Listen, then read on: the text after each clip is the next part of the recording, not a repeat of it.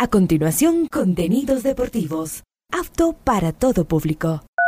A esta hora, Ondas Cañaris, su radio universitaria católica, presenta Onda Deportiva, con toda la información local, nacional e internacional de los deportes. Comenzamos.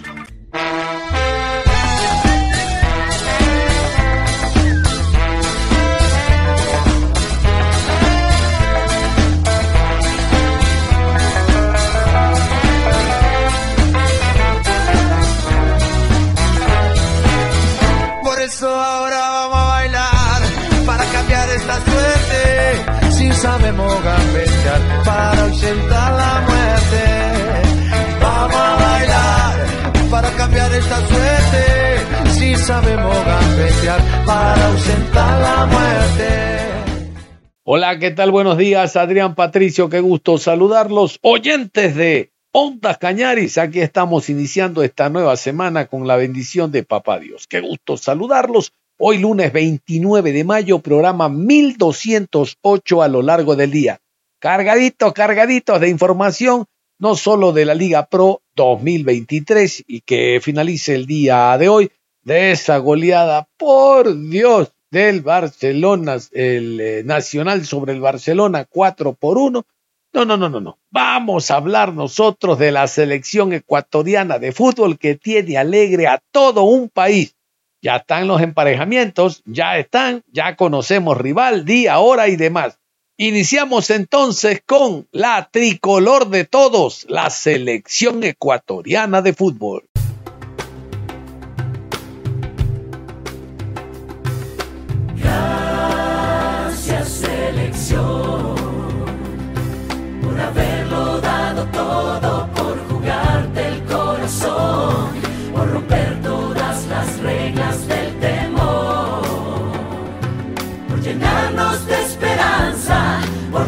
Dejarnos la visión de que siempre se puede ser mejor.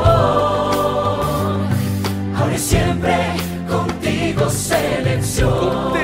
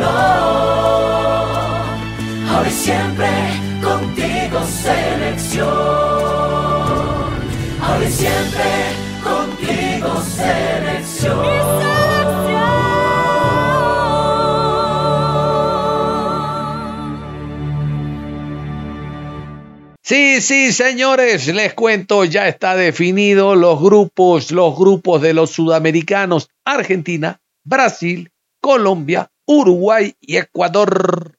Ecuador ya tiene rival. Vamos a continuación con esta nota para que usted esté informado respecto a con qué rival nos toca y vamos a seguir con el sueño de llegar a una final del Mundial. Los seis grupos de la Copa Mundial Sub-20 completaron su cuadro con los 16 seleccionados clasificados y quedaron conformadas las llaves de los octavos de final que se disputarán entre el martes 30 de mayo y el jueves 1 de junio.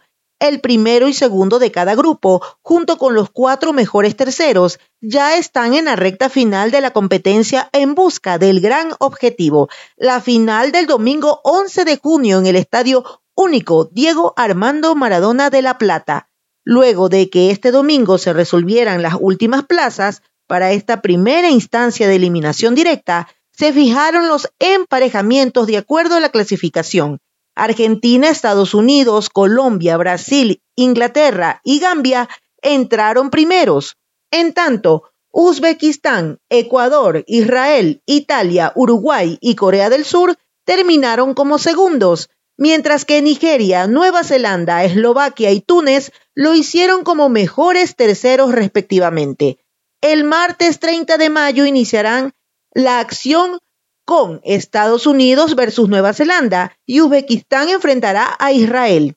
El miércoles 31 jugarán Colombia versus Eslovaquia, Brasil enfrenta a Túnez, Argentina se medirá ante Nigeria e Inglaterra versus Italia.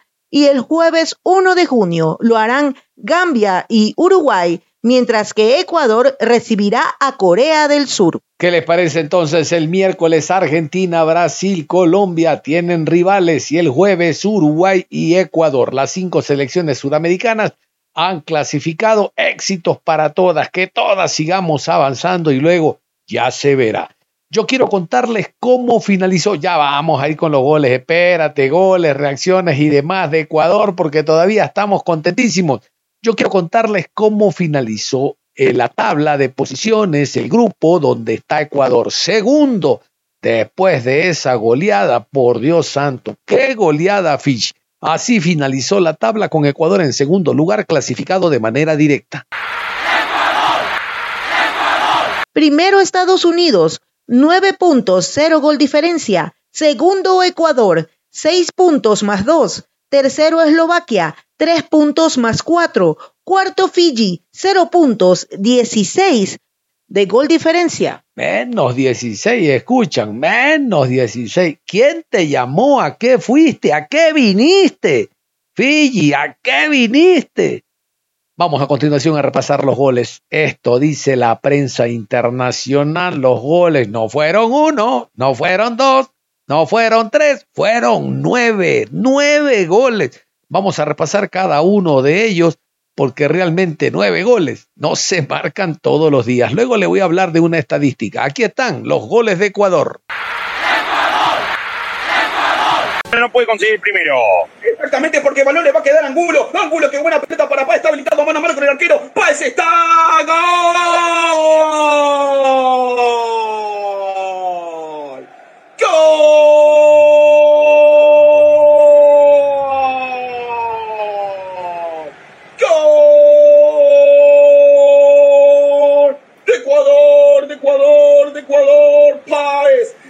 Joyita que tiene este equipo, señoras y señores. Gran pelota por parte de Angulo, que vio el hueco donde nadie más lo podía ver. Lo dejó mano a mano a Páez con Bocaca y le dijo, toma y hacelo. Se tomó toda su tranquilidad para definir el pibe. Señoras y señores, tanto va el cántaro la fuente que al final se rompe aquí en el Madre de Ciudades. Ecuador se mete por ahora en los octavos de final de esta Copa del Mundo Sub-20. Siete minutos. Ecuador 1, Fiji 0. País lo hizo. Y yo le dije, señor relator, había que tenerlo en la lupa, Kendrick Páez. Bueno, anota nomás el gol. Por algo, algo le vio también Chelsea. Golazo. ¡Gol!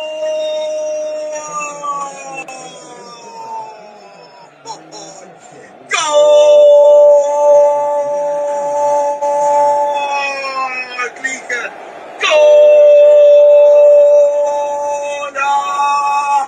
¡Golazo! ¡De Ecuador! ¡Qué golazo, por favor! ¡Qué pelota había puesto Páez! Aunque el bar me parece que la va a revisar, ¿eh? Pero qué jugada hizo Clicker. Se sacó lo desparramó a Rajín, lo dejó tirado en el piso y después con total tranquilidad, como el arquero Huacaca le había dejado todo el primer palo libre, definió ahí con una tranquilidad absoluta al pibe Y empieza, ¿eh? Empieza a justificar el resultado de Ecuador, que ahora sí, ser cuero, a ver qué hace, se mete dentro del área, cuero Mago le pegó, golazo, ¡Gol! Me van a sin garganta, ¡Gol! ¡Qué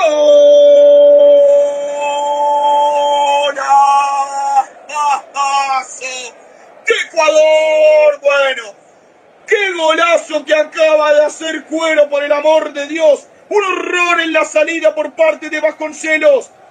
Balón de Angulo que le dijo a Cuero, andate mano a mano, se sacó de encima al número 2 a Rabay y después definió a quemarropa. Entraba la pelota o entraba la cabeza del arquero. En un minuto tuvimos dos goles cuando Dieguito se estaba acomodando, comentando el segundo gol, llegó el tercero. No me digo porque se viene Paez. Paez abrir al medio para Cuero. Cuero en el punto del penal a ver qué hace. Cuero no tiene el ángulo libre, le pegó.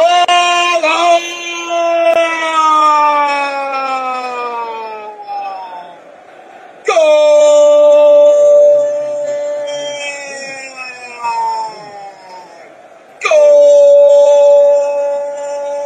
¡Gol! ¡De Ecuador! Cuero nunca terminó de quedarle cómoda la pelota y no lo grita, no por vergüenza, sino porque fue en contra finalmente el gol.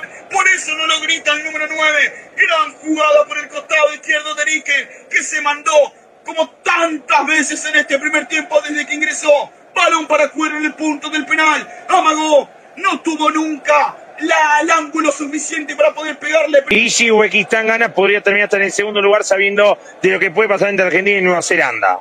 Ya viene Chamba, Chamba ahora la pelota para Mina. ¡Ah, golazo! ¡Gol!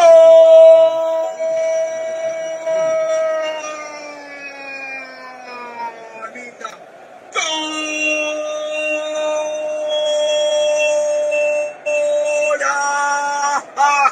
¡Golazo! ¡De Ecuador, Minda! El número 7, señoras y señores. Picó y picó como una antorcha humana. Pasó en velocidad. Muy bien para Mina en el costado izquierdo. Va a venir el centro de Mina al toque. ¡Gol! Minda. ¡Gol!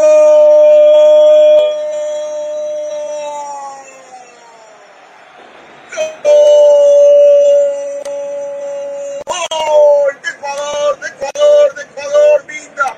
¡Alan Minda, señoras y señores! Todo Ecuador se florea. ¡Tac, tac, tac, tac! ¡Grave! ¡Chamba! ¡Gol, gol, gol, gol, gol! ¡Gol!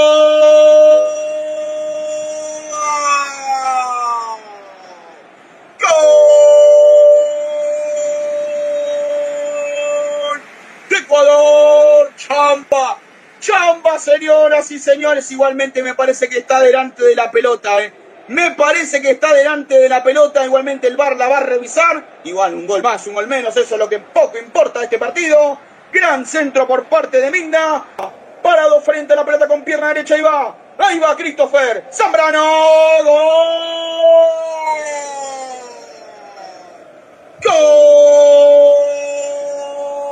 Gol de. Christopher. Christopher Zambrano, señoras y señores. La pelota a la izquierda, el arquero para la derecha, solamente para sumar y poner otro gol más. Goleada histórica de Ecuador, que ahora le está ganando a Fiji 8 a 0. El gol lo hizo Christopher Zambrano de penal. Ah, tapó el arquero en la línea, gol.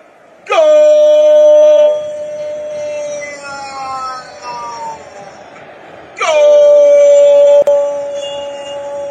¡Gol! ¡De Ecuador! ¡De Ecuador! ¡De Ecuador! ¡Christopher de nuevo! ¡Christopher Zambrano, señoras y señores! ¡Gran pelota! Le había puesto Klinger que entró a correr finalmente por la banda derecha. La termina tocando finalmente Christopher Zambrano. Se le escurre entre las piernas al arquero Sebanaya. Y después no puede evitar sacarla ya. La pelota estaba adentro. Señoras y señores, 55 minutos segundo tiempo. Ecuador 9. Fiji 0. Christopher Zambrano por duplicado. Yo les decía, ahí están los goles. ¿Y la estadística qué? Aquí está, la estadística. Esta es la estadística que habla de las goleadas. Escuchen. Ecuador ha logrado la tercera mayor victoria en toda la historia de la Copa Mundial Sub-20. En primer lugar, Noruega 12 a 0 ante Honduras el 30 de mayo de 2019. En segundo lugar, Brasil le metió 10 goles a Bélgica el 25 de junio de 1997. Ecuador 9 a 0 ante Fiji 26 de mayo de 2023. España 8, Tahití 0, 25 de septiembre de 2009. Bueno, ahí está la tercera goleada entonces, como ustedes escuchaban. Vamos a continuación a escuchar, a ver, a ver, a ver, aquí está. Miguel Bravo, el director técnico ecuatoriano, después de la goleada, hablando de lo feliz que están los muchachos, sobre todo porque, oiga, el que ingresaba metía gol, refrescó la banca, refrescó la cancha, refrescó líneas y los muchachos entraban marcando gol. Qué bonito. Vamos a escuchar a Miguel Bravo, DT de Ecuador. Agradecerles por, eh, por el apoyo, creo que nos hemos sentido bastante respaldados eh, toda la selección.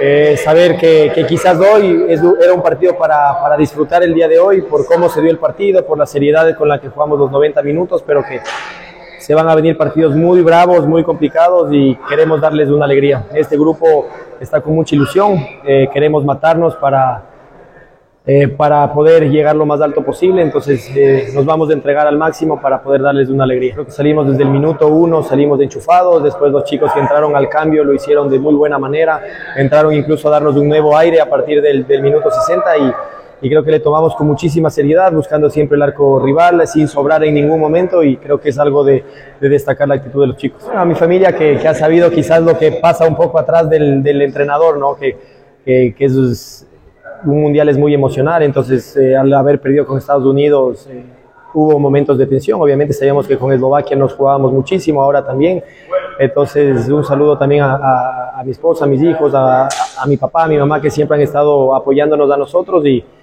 y, y bueno, eh, saber que, como dije anteriormente, hoy dimos un paso, pero queremos quedarnos eh, de largo aquí, tenemos que... ¿Saben que la prensa deportiva internacional no lo cree? No lo cree. Por ejemplo, los uruguayos que están clasificados hablan de Fiji, cómo pudo soportar nueve, y del buen momento de Ecuador, del buen trabajo que se viene realizando en divisiones menores.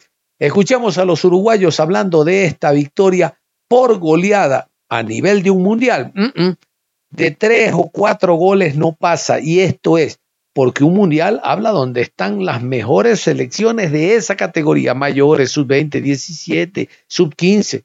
Goleadas no se dan. Y Ecuador, Ecuador patio el balde. Vamos con los uruguayos comentando la goleada de Ecuador.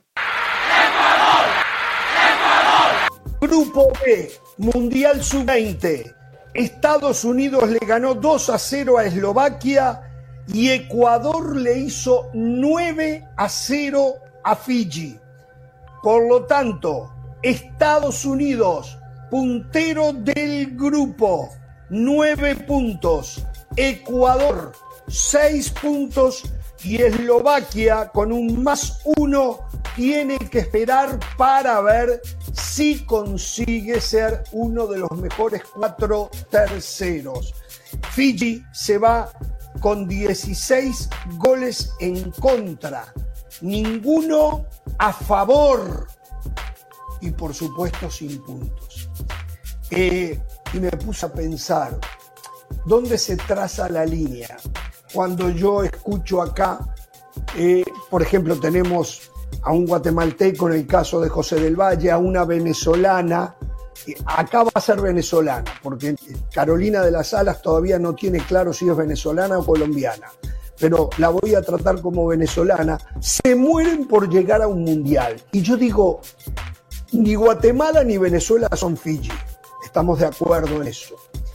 Pero llegar a un mundial sin una base, sin una plataforma, de que por lo menos puedan pasar por él y hacer un trabajo decente y no ser vapuleados, ¿es lo mejor para un país que quiere dar un salto en lo futbolístico? Lo pregunto, la verdad que yo siempre decía que no se puede hipotecar lo poco que se ha podido conseguir, pero la verdad que Fiji nunca consiguió nada, por lo tanto no hipotecó nada simplemente nos muestra que Fiji está eh, en el lugar que tiene que estar Fiji. Eh, a mí me da mucha lástima. Yo veía a Huacaca y el hombre tenía un susto. Tenía un susto. Le llegaba ni era gol, le llegaba ni era gol. Y, y- y Ecuador sin emplearse a fondo. Sin emplearse a fondo. Le hizo nueve. Digo, eh, por eso yo siempre pienso que en todo tendría que haber una primera y una segunda división, incluido a nivel selección. Incluido a nivel selección. ¿No es mejor que Fiji vaya escalando de a poquito y no que por el motivo que desconozco llegó a Mundial y le pase lo que le acaba de pasar a Fiji?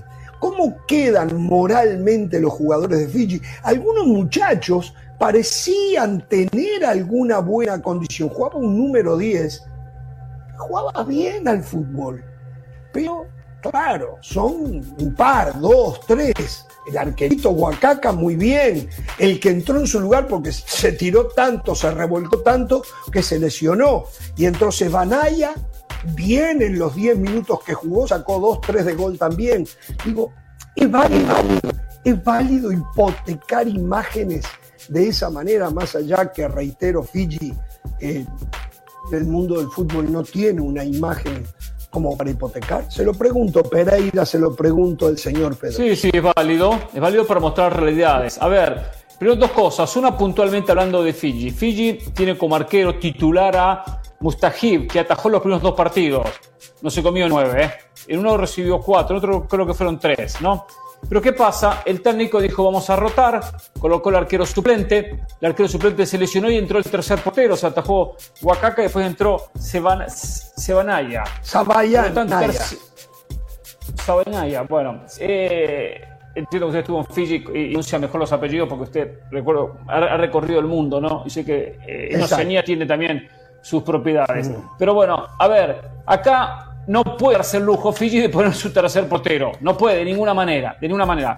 Pero más allá de eso, hay una cuestión que la FIFA tiene que ver el tema de cupos de cada confederación. Y escuchen bien, no puede ser que el Mundial Mayor, con 48, Oceanía tenga un cubo y medio y que para el Mundial Sub-20 con 24 tenga dos juegos directos.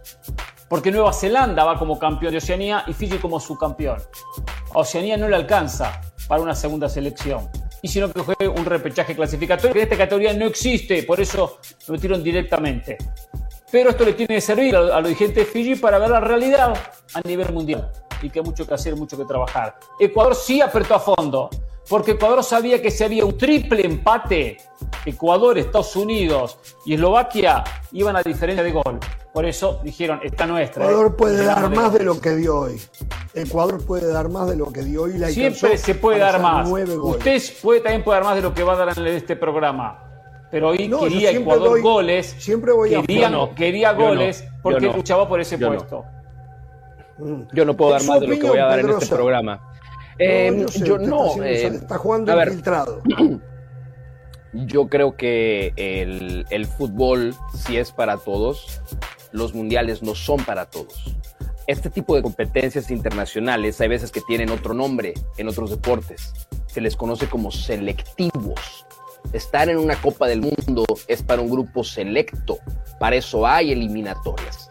Estos son movimientos económicos, estos son movimientos por dinero, no lo vamos a descubrir en esta conversación. El único motivo para hacer la Copa del Mundo más grande es para generar más recursos y más dinero. Si al final del día ese dinero fuera efectivamente destinado al desarrollo y a la promoción del fútbol en otros países, pues podríamos darle cierta validez. Todos tenemos la duda válida, justificada, de que ese dinero esté siendo aplicado correctamente. A mí no me gusta la ampliación de las Copas del Mundo a muchos países porque pasa esto. Yo no sé, como se pregunta Uh, Jorge, no eh, muy, eso, muy, ¿eh? muy, muy legítimamente la pregunta de Jorge pasa por el, oye, a lo mejor les afecta más, ¿no? En su desarrollo, ser exhibidos de la manera en la que están siendo. Puede ser, es una manera muy humana de verlo. Eh, y esa, esa pregunta solamente la van a contestar ellos, y no ahorita, en el largo plazo. Yo sí hablo de la, del nivel de competitividad de lo que representa un evento como la Copa del Mundo. La estamos ensuciando, la estamos pervirtiendo, la estamos manchando, le estamos quitando la magia. Ya la aumentamos a 48 equipos y ahora la queremos hacer cada dos años. Es decir, el fútbol, el fútbol sí es para todos. ¿De acuerdo? Los mundiales no. Los mundiales son para los mejores. Hay y niveles. la magia de los mundiales. ¿Por qué era esa soberbia? Y, y estamos pervirtiendo el nivel de fútbol. Yo digo, ¿por qué esa soberbia de que la Copa del Mundo solo es para algunos? Porque en la última Copa del Mundo nos dimos cuenta cómo selecciones como Italia, como Chile, como Nigeria, como Camerún y muchas selecciones potentes y fuertes a nivel mundial y algunas con títulos como Italia no pudieron participar. Por lo tanto, ¿por qué no ampliar? Eh, ¿Cómo se amplió a 48? Una idea estupenda, no se lo fenomenal. ganaron en la cancha, Pereira. Tú quieres premiar la mediocridad. Tú quieres, tú Sí, sí, tú, tú sí, quieres premiar a cada cuatro no años las cosas pues una en la magia especial. Es una magia especial el mundial. Pero tenemos que ser selectivos, tenemos que ser soberbios que solamente los buenos los jugamos y el resto no. Tenemos que estar ahí en esa línea. ¿Por qué? ¿Por qué no ampliar? A decir, bienvenidos otras selecciones, pero elijamos de manera correcta. Y repartemos, ¿Cómo? repartamos los cupos de ¿Cómo? manera correcta. Ya le expliqué lo de Oceanía, ¿eh? Oceanía se lo expliqué muy clarito. Nueva Zelanda Estás, tiene un estás nivel que puede medio competir. cupo, o sea, tampoco estás cambiando el formato, Fiji. estás cepillando medio Sí. cupo nada más. O sea, no Bueno, es una idea revolucionaria la, la tuya tampoco. Es medio cupo el Pero que estás cepillando. medio cupo lleva por ese, por ese filtro previo de una eliminatoria o un repechaje. ¿Qué que pasarlo, ese repechaje. Eh, Oceanía en el sub-20 no lo pasó, fue directo. Y vemos las consecuencias. Estamos listos entonces este jueves para el encuentro Corea ante Ecuador. Ecuador-Corea. Este jueves, todos listos y ya sabe, como siempre, apoyando a la tricolor. Nos vamos a ir a la pausa y al regresar vamos a hablar de la Liga Pro 2023. Por Dios, ese resultado de Barcelona todavía están llorando. Uno que lo tengo aquí al frente, aquí al frente lo tengo. Como llora, por Dios, por ese resultado. Nos vamos a la pausa y vamos a hablar también de la victoria del Deportivo Cuenca, visitante sobre el Papá. La pausa y volvemos. Onda Deportiva. Regresamos con Onda Deportiva. Aquí estamos y seguimos en la programación Onda Deportiva. Habíamos indicado después de la pausa y haciendo la, después de hacer la revisión de la selección ecuatoriana de fútbol sub-20 que está practicando en Argentina, ya ahora en octavos de final, nos íbamos a meter a la Liga Pro 2023. Liga Pro 2023 que se puso muy interesante porque pese a la derrota de Independiente del Valle de las manos de Liga Deportiva Universitaria de Quito, allá en Chillo, Gijón, Barcelona no supo, no pudo, no encontró la forma como acortar aún más la diferencia y derrotar a un Nacional que, por contrataciones, que por lo que representa, realmente Barcelona eh, dependía únicamente de ellos para estar mucho más cerca de Independiente y al menor despiste poder haber ganado la etapa. Una lástima la forma como pierde Barcelona el día de ayer, sobre todo porque Barcelona jugó con resultado conocido. Y aquí es cuando uno analiza y dice, ¿y de qué inversión hablamos? Nacional por estatuto solo juega con puros criollos, Barcelona tiene una gran cantidad de jugadores extranjeros que son bastante caros, en su gran mayoría delanteros. De hecho, el día de ayer, los tres delanteros en algún momento, Bauman, Fridiusewski y el jugador Rodríguez estuvieron actuando en la parte alta del equipo con un generador de fútbol como Damián Díaz, pero esto no se vio reflejado en el marcador. Muy por el contrario, Nacional fue muy superior. Ya vamos a entrar a hablar nosotros precisamente de lo que fue esta fecha número 12. Antes vamos a contarles que la fecha finaliza el día de hoy con el partido entre Emelec y Guayaquil City. Vamos a repasar árbitros, el horario oficial y el escenario donde se va a desarrollar este partido, que reitero, cierra la fecha número 12. Cierra la jornada el día lunes 29 de mayo, 19 horas, Ciudad de Guayaquil, Estadio George Capwell. Club Sport Emelec se enfrenta a Guayaquil City. Árbitro central, Franklin Congo. Línea 1, Flavio Nal. Línea 2, José Luis Quirós. Cuarto árbitro, Anthony Díaz. Asesor de árbitros, Juan Corozo. En el bar, Guillermo Guerrero. Asistente de bar, Susana Corella. Encargado de la calidad, Manuel Yepes. Bueno, ahí estaba entonces las, eh, los árbitros de este partido que se va a jugar el día de hoy, cerrando la fecha número 12. Antecedentes muy interesantes. Se me le viene de empatar ante Huracán, hablando de Copa Suramericana, mientras que Guayaquil City llega después de ganarle al conjunto de El Nacional allá en el estadio Cristian Benítez. Vamos a repasar a continuación, ahora sí, lo que fue la fecha hasta el momento, cómo se ha desarrollado desde el día viernes hasta la presente. Yo quiero destacar esa victoria visitante de Deportivo Cuenca sobre el equipo de El Papá Aucas, de aquello vamos a hablar más adelante, pero es indudable que es una victoria, la primera en el año de visitante y que ayuda y mucho para salir de las posiciones bajas, mantenerse en una zona muy interesante, esperando alcanzar un colchón de puntos que le permitan a final de año volver a un torneo internacional. Vamos con los resultados de esta fecha hasta el momento. Libertad y Universidad Católica, empate a 2. Técnico Universitario 1, Mushuruna 0. Orense 1, Cumbayá 0. Delfín 1, Gualaceo 0. Aucas 0. Deportivo Cuenca 2. Independiente del Valle 2. Liga de Quito 3. El Nacional 4. Barcelona 1.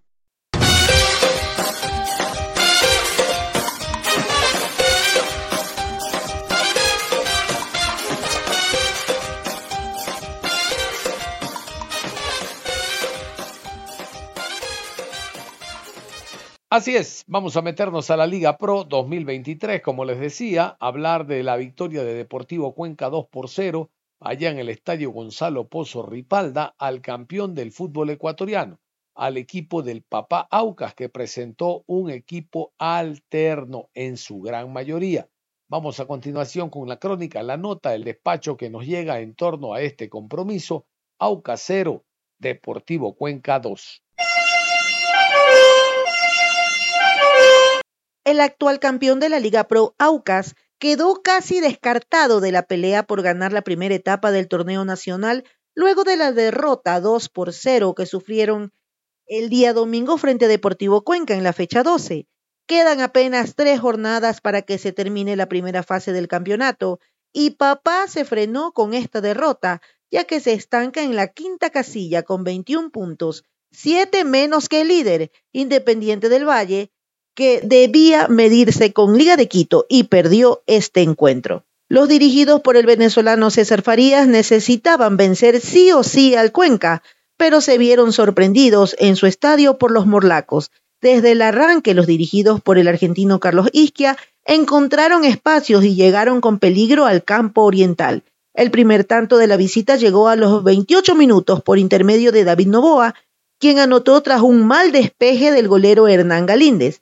Para el segundo tiempo el duelo se dio de ida y vuelta, pero el Cuenca se hizo fuerte en defensa y a los 92 minutos aprovechó un contragolpe para poner el 2 a 0 a través de Andrés López. Ahí estaba entonces un breve resumen de lo que fue esta victoria del de, Deportivo Cuenca sobre el papá Aucas.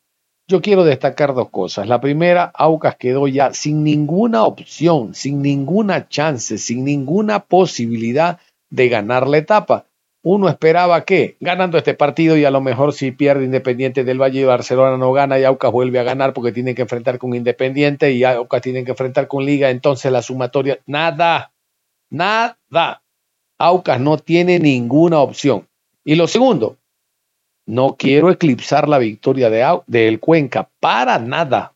Victoria visitante, la primera en el año de la mano de Carlos Isquia, pero ayudó mucho que no presentara el equipo considerado titular César Farías. Esta, esta victoria es obra y gracia de Carlos Isquia, sabiendo conducir bien al equipo. Ya lo hemos dicho, la posesión de balón no gana partidos, pero si tú estás ganando 1 a 0, Si tienes un hombre de más con posesión, es decir, mientras yo tengo el balón, el rival no me hace daño, Mesa, empezar a tocar, a desgastar el esférico, hacer una serie de toques que mm, eh, acaloraron a los jugadores del Aucas al ver la cantidad de toques que se hacían por banda y carriles interiores. Este partido lo gana Isquia, sobre todo por la inclusión de David Novoa. David Novoa marcó la primera conquista. Hasta antes de este partido, toda la prensa lo cuestionaba a David Novoa. Pero cómo este hombre llega de la costa, no está adaptado, el único costeño, nunca ha sido nada, pero ahora que no juega Melo porque es expulsado, se la juega Isquia y lo ubica. Y resulta que marca un golazo ante la mala salida de Galíndez. El hombre estaba ahí parado en el penalti, ¡pa! Gol. Y ahora, ¿de qué hablamos? Es mérito necesariamente de Carlos Isquia. Vamos a repasar la alineación de Deportivo Cuenca los 11 de el conjunto cuencano en el terreno del sur de Quito, allá en Chillogallo. Piedra con 31 en el arco, López con el 25, Rivera con el número 18, Recalde jugó con el 6, Duarte con el número 2, Mancinelli con el 7, Dávila con el número 14, Rinaldi dorsal número 8, Novoa con el 13, Mera con el número 40 y Becerra con el 21. ¿Se dan cuenta la alineación? Los centrales Recalde y el jugador Bruno Duarte. No estaba jugando Recalde, estaba jugando Biojo, recuerdan, incluso el mismo Córdoba. Bueno, ahí están los argentinos. Recalde, Duarte, por una banda estuvo Rinaldi, por la otra Mancinelli, el punta eh, Becerra, Melo expulsado, López en la banca, le dio cabida a la tropa argentina Isquia y no se equivocó, no se equivocó. Vamos a la rueda de prensa casualmente, escuchamos a Carlos Isquia y al Pollo López que anotó la segunda conquista, el Deportivo Cuenca ganando visitante, primera victoria de la mano de Isquia. Escuchemos.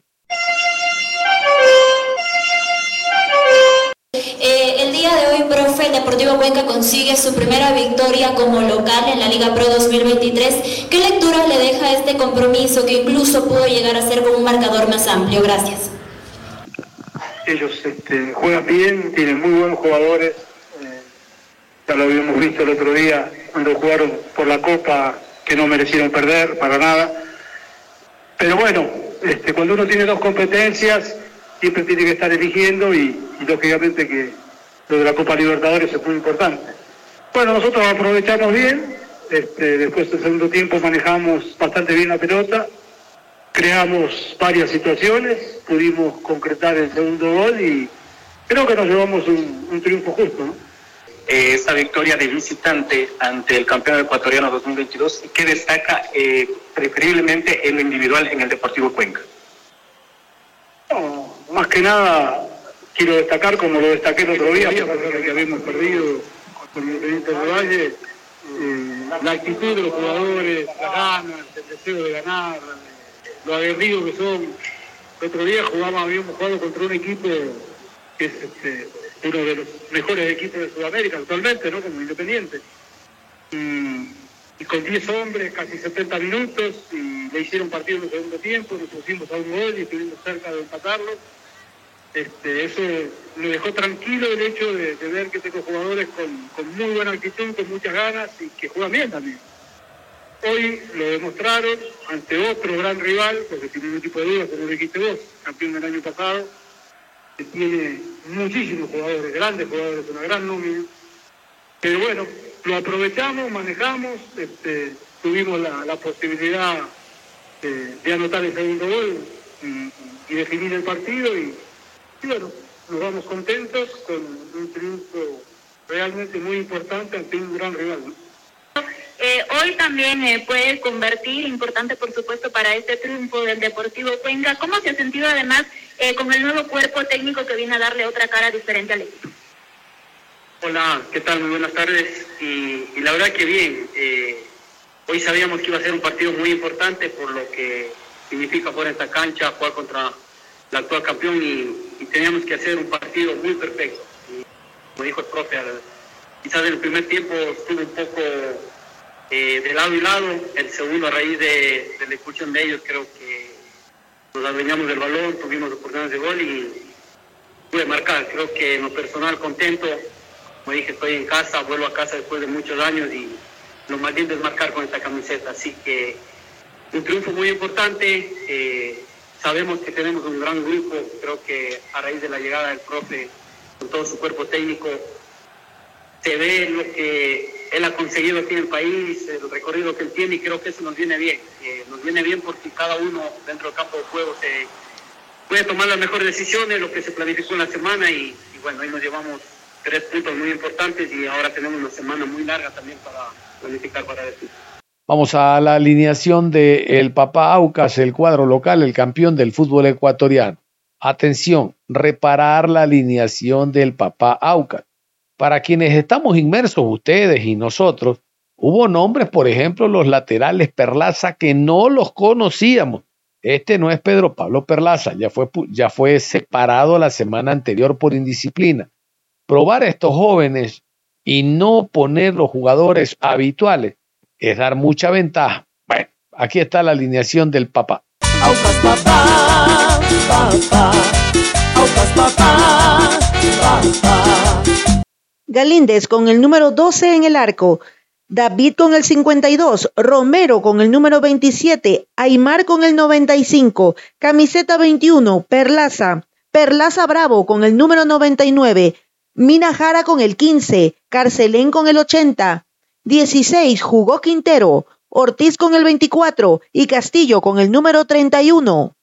Repasemos entonces, no está Cano, no está Carcelén, Jesús Quiñones, no está Latuca, no está Cifuentes, como que son algunas bajas, ¿verdad? Algunos jugadores considerados titulares, Otero el venezolano, Ángel el central venezolano, que no fueron tomados en cuenta para este partido. Después, para el cambio, entró Otero, entró Vega, que ustedes no lo escuchan, entró Cifuentes, pero hubo otros que ni siquiera fueron concentrados como la Tuca. Reitero, para nada hay que quitarle brillo a la victoria del Cuenca visitante de la mano de Isquia. Ese hombre ganó el partido. Pero es mucha ventaja en nuestro campeonato, donde no hay grandes equipos, jugar sin tomar en cuenta la totalidad de la plantilla. Vamos a escuchar al director técnico César Farías y también al jugador Hernán Galíndez. Aucas papá, papá, Aucas papá, papá. Profe, ¿qué sensaciones le deja este compromiso? Eh, dos debutantes, eh, el caso de Perlaza, eh, los dos Perlazas en este caso, profe, con buen despliegue. Todavía obviamente les falta eh, tener la, la, madurez dentro del campo de juego para definir, para llegar de mejor, culminar la jugada de mejor manera, profe. esa es la sensación que le deja de los dos debutantes, profe, y el análisis del compromiso. Muchísimas gracias. No, gracias a ti. La verdad, son de esos días que, que, uno puede perder, pero que sabe que ganó cosas, más allá de lo que pueda doler una derrota. De los dos jóvenes, bien. Eh, si el partido hubiese sido favorable y que en todo momento intentamos ser propositivo, eh, llegamos, buscamos y bueno el fútbol tiene esas cosas, en un córner ellos pueden abrir el juego, un rebote, que dejamos la pelota corta y no achicamos. Y sin embargo, pasamos unos minutos malos, eh, producto del envío anímico, y seguimos insistiendo, insistiendo. Arrancamos el segundo tiempo también insistiendo desde el primer minuto. Y después se nos hace muy difícil con 10. Con 10, este torneo hemos jugado tres partidos con 10 y, es cuesta arriba cuando sucede de esa manera. Habrá muchísimas cosas por mejorar, indudablemente, y, y en eso trabajaremos. Pero después también uno ve y dice, bueno, aquí hay tiempo de trabajo invertido, no nada más de nosotros, sino de la institución. Hablo como hombre de la institución, porque ambos están antes que llegáramos nosotros y al cual quiero felicitar a todos los entrenadores de las menores, a, a todos los que han aportado algo en, la carrera de estos jugadores, porque no son ellos dos nada más, es Ortiz también. Hoy me hubiese encantado que jugara Piero, que tiene la, la calidad para hacerlo, y no, no desentonaron en ningún aspecto. Mientras el juego fue fluido, fue favorable para nosotros, con 11. Mientras el juego empezó a cortarse, eh, no nos favoreció. La dinámica de crecimiento y hacia lo que buscamos es, tener un, mejor ritmo. Y hoy no fue fluido el partido, fue muy trabado, pero eh, esa sensación de, de, de, perder siempre opaca muchas cosas, pero hoy yo sí tengo la seguridad que nos vamos como institución ganando cosas importantes y un mensaje muy claro para los que vienen abajo. Siguiente pregunta, Andrea Morales de Mundo Deportivo para el jugador Luis Romero. Una consulta para tardes, eh, profesor Luis Luis. Romero, escuchamos. Eh, ¿Qué lectura le deja a usted este compromiso? Principalmente, ¿qué le hace falta al equipo para terminar de consolidar la idea que tienen y conseguir también mayor efectividad? Y además también, si me permiten, ¿qué ocurría con, el, con la terna arbitral que incluso lo vimos al profesor acercarse a dialogar en el entretiempo? Gracias. Le dije con mucha educación que ya le había dicho a él que creo que es el proyecto de entrenador más grande que tiene Ecuador y que no podía dejarse manejar el partido por los jugadores veteranos, que aquí había un, también un puñado de muchachos ecuatorianos como él que, que querían la fluidez del partido y que en la evaluación internacional eso se toma mucho en cuenta, cuántos minutos activos se juega. Después más nada, eso fue lo que le manifesté. Le dije, ¿te puedo decir algo con mucho respeto? Me dijo que sí, le manifesté, me asentó con la cabeza, pero no discutimos ni nada. Fue un diálogo de criterios y les puse el mío, pero al final el que tiene el pito en la mano y decide son ellos.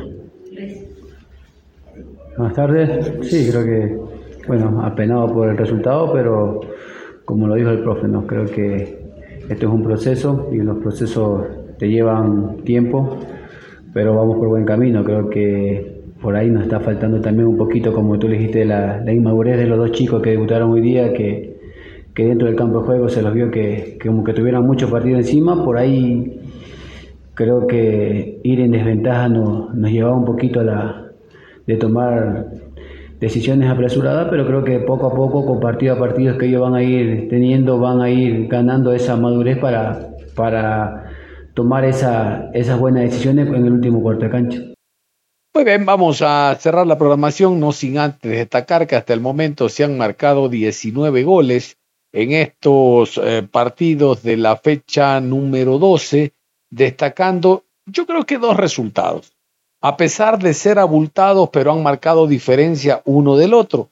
A ver, en el partido independiente del Valle Liga de Quito se marcaron cinco goles, pero con diferencia de uno. Es decir, Independiente 2, Liga de Quito 3, victoria visitante. Sí, sí, los dos son de Quito, pero por tema fixture, Liga es visitante allá en el estadio de Chillo Gijón. Y el otro partido donde se marcan cinco goles es Nacional 4, Barcelona 1. He aquí la diferencia mucho mayor. También fue un partido de tres puntos, pero con una diferencia más notoria y expresiva.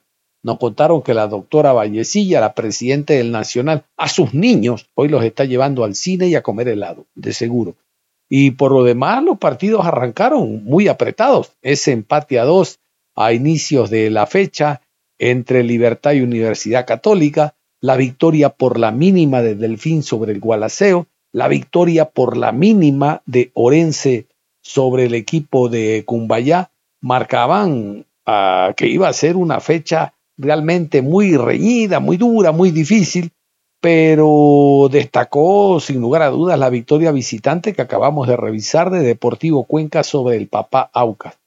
No, no, no, no. Me vengan a decir de que usted como hincha del Aucas tenía, en, como hincha del Cuenca, lo tenía en, en, en, en apuesta de que el Cuenca iba a Chillo, a, ¿cómo es? Al estadio Chillo Gallo a derrotar al campeón del fútbol ecuatoriano. Difícil. Si el Cuenca por antecedentes no había ganado partidos visitantes. No, no. Eso era muy difícil. La misma victoria de Liga de Quito que no pudo a mitad de semana a nivel de Copa Suramericana derrotar a un inexpresivo Magallanes. Bueno, todos sabemos lo que le pasó a Independiente del Valle después de la, expulsión de Moisés Ramírez. pero en el papel la idea era que Independiente del Valle gane y siga manteniendo diferencias en la tabla. No fue así, pero Barcelona puso la torta. Barcelona dependía de Barcelona. Se le dieron los resultados, la victoria de Liga frenando Independiente y Barcelona solo tenía que ganar para que la diferencia contra Independiente del Valle sea de dos puntos y no pudo. La inversión de Nacional no se compara a la del Barcelona, peor aún la cantidad de jugadores extranjeros que tiene Barcelona, a diferencia de Nacional que por estatutos no puede tener refuerzo foráneo. El día de ayer Barcelona incluso actuó con los tres jugadores extranjeros, como le decía al comienzo, pero ni aún así se observó la diferencia en el terreno de juego. Con un equipo de muchos jóvenes con ganas, derrotaron al Barcelona y en esta fecha podemos decir de que Barcelona ya no tiene opción como para ganar la etapa e Independiente del Valle cada vez camina seguro a ganar la misma. Nosotros vamos a cerrar la programación no sin antes decirles dos cosas. La primera, en la tarde, después de las 18 horas, vamos a continuar revisando la Liga Pro 2023. Vamos a hablar algo de este Emelec ante Guayaquil City y lo segundo, nos vamos, ya está listo Juan Pablo Moreno Zambrano, como siempre con aptitud positiva. Nosotros nos reencontramos en la tarde, usted no se cambie, continúe en sintonía de Ondas Cañares. Si para la muerte.